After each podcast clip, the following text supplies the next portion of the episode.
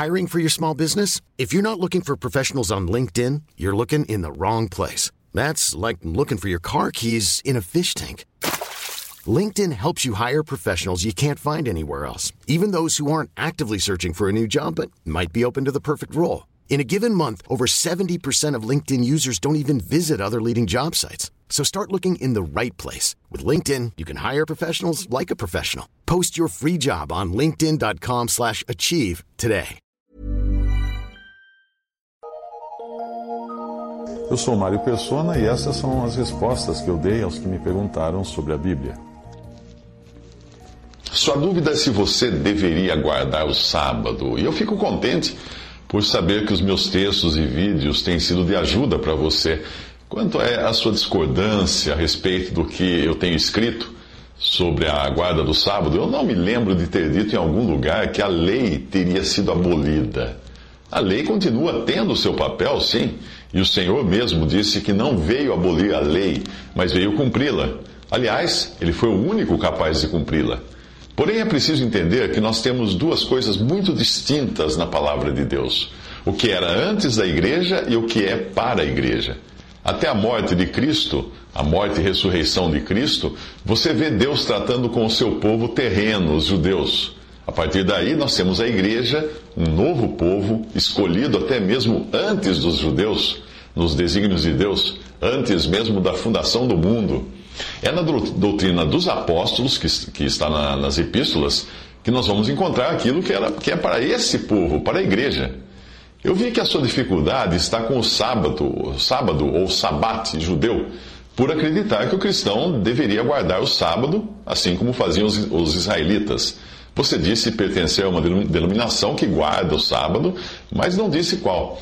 Antes de continuar, eu quero alertá-lo de que se você pertence à religião adventista, está colocando a sua confiança em algo cujas bases, cujos fundamentos não são dignos de crédito por terem sido estabelecidos em desobediência à palavra de Deus. Como? Eu vou explicar. O Adventismo tem as suas bases no movimento criado por William Miller que tinha o péssimo hábito de marcar a volta, a data da volta de Cristo. Mais tarde, o movimento adotou uma profetisa chamada Ellen White, que alegava ter visões e receber revelações. O Adventismo atual é, é baseado nos ensinos e visões de Ellen White.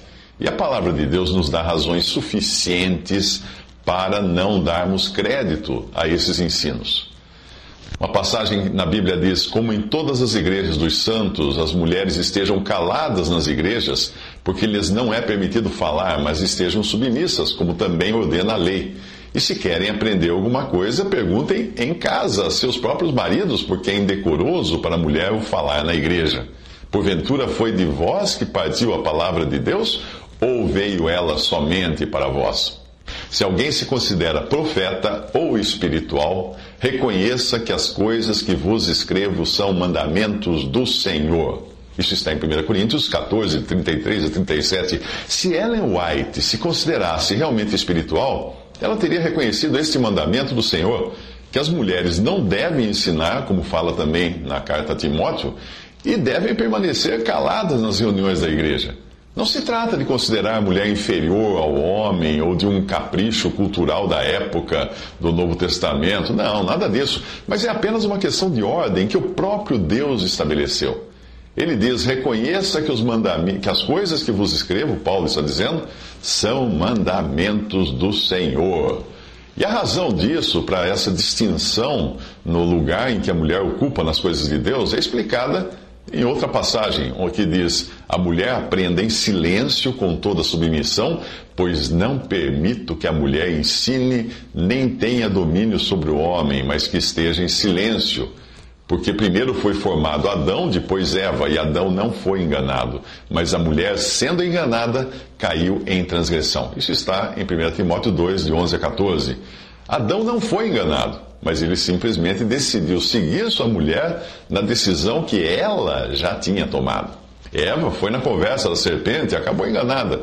Por essa razão, Deus não permite que a mulher ensine ou fale nas reuniões da igreja. A mulher é mais suscetível de ser enganada nas coisas referentes à doutrina. E mais uma vez, não sou eu quem está dizendo isso, mas a doutrina dos apóstolos. Não, não se trata de discriminação da mulher, não é nada disso. É uma ordem dada por Deus. A mulher tem a sua própria esfera de atuação bastante nobre, mas esta não inclui ensinar doutrinas aos homens.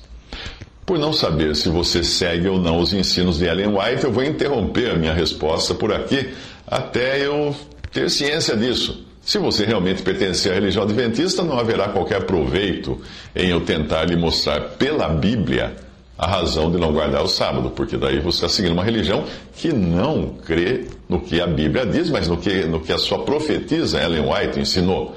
Você continuará tirando suas conclusões das doutrinas ensinadas por uma mulher, algo claramente desautorizado por Deus. De nada adiantaria eu tentar curar o ferimento no pé de alguém essa, se essa pessoa pretende continuar usando sapato com prego, né? Uh, quando o alicerce de uma casa está fora do projeto original, todas as suas paredes, por mais belas e firmes que sejam, estão igualmente fora do projeto original. É uma questão de fundamento. Você segue as doutrinas ensinadas por essa mulher? Então, é preciso você resolver isso antes de querer entender outras coisas. Mas se não for este o seu caso, por favor, volte a escrever. Eu terei prazer em esclarecer este ponto do sábado, segundo aquilo que eu encontro na palavra de Deus.